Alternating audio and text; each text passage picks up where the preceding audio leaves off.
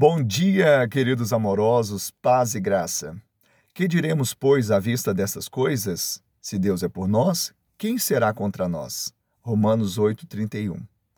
Nós éramos por natureza filhos da ira, filhos da desobediência. Portanto, nós estávamos como inimigos de Deus. E quem pode contra o braço forte do Senhor?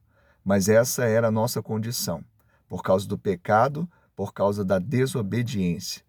Mas na plenitude dos tempos, Deus envia Jesus, não para nos condenar, mas para nos salvar.